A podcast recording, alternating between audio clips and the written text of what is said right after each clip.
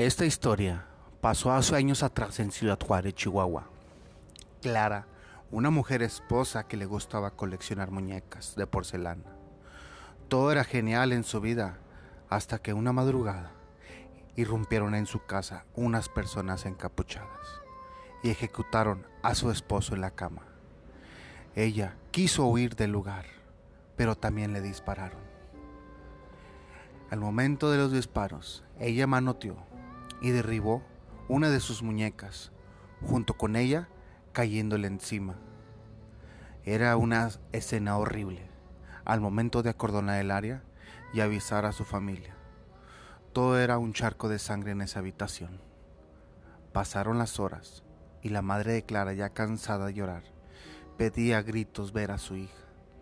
Pero eso, esos gritos cesaron al momento de sacar los dos cuerpos inertes en bolsas negras rumbo al CEMEFO. La madre se desvaneció a tal grado de quedar sentada en el suelo. Fueron pasando los días hasta que las autoridades les dieron el acceso a la casa. Lo único que la señora se llevó fueron las muñecas de porcelana de su hija, pero de una de ellas llena de sangre, sin saber que allí empezaría otro infierno. Los domingos la señora esperaba con ansias la visita de sus nietos. Pero un día, una de sus nietas salió llorando de la recámara, donde estaban las muñecas de Clara. La abuela, preocupada, le preguntó, ¿por qué lloras, Lupita? ¿Quién te pegó? Lo que la nieta le respondió, nadie, abuelita. La mona que tienes ahí se movió y me asustó. Fueron a la habitación y en efecto, la muñeca estaba en otro lugar. No le tomó importancia, pensó que era un juego de, sus otros nietos. Pasaron los días y las demás muñecas amanecían trozadas, sin cabeza, sin un brazo, y era extraño. Así que pensó que eran sus nietos los que hacían travesuras.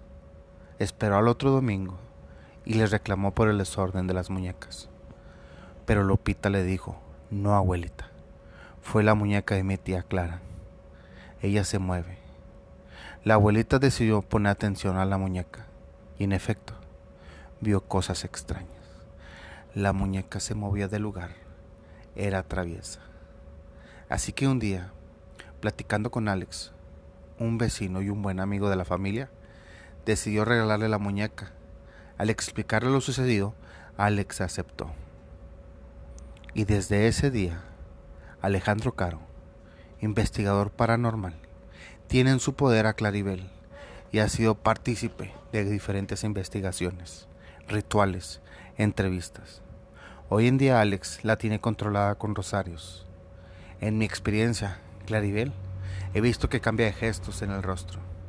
Ha movido la mano a algunas personas, cuentan que alguna energía masculina se encuentra dentro de ella, que al preguntarle el nombre por el Spirit Box dice Raúl. Ella es Claribel y es la muñeca poseída. Claribel data del año 2008 en Ciudad Juárez, una matanza aproximadamente como entre marzo y abril. Eh, fueron los años más violentos aquí en Ciudad Juárez. Fueron los años más violentos donde aproximadamente en esos meses, en el puro mes de marzo hubo más de 800 ejecuciones y abril y mayo también fue muchísimas las, las muertes que hubo en Ciudad Juárez. Claribel es parte de esa historia. El nombre de Claribel eh, se lo dio el investigador paranormal Alejandro Caro. Él le dio ese nombre porque al momento que se le obsequiaron, la, la dueña de primera de esa muñeca se llama Clarisa. Entonces él optó por ponerle Claribel. Por eso tiene ese nombre. Esa es una, una de las primeras historias de las muñecas poseídas. Espero que les haya gustado.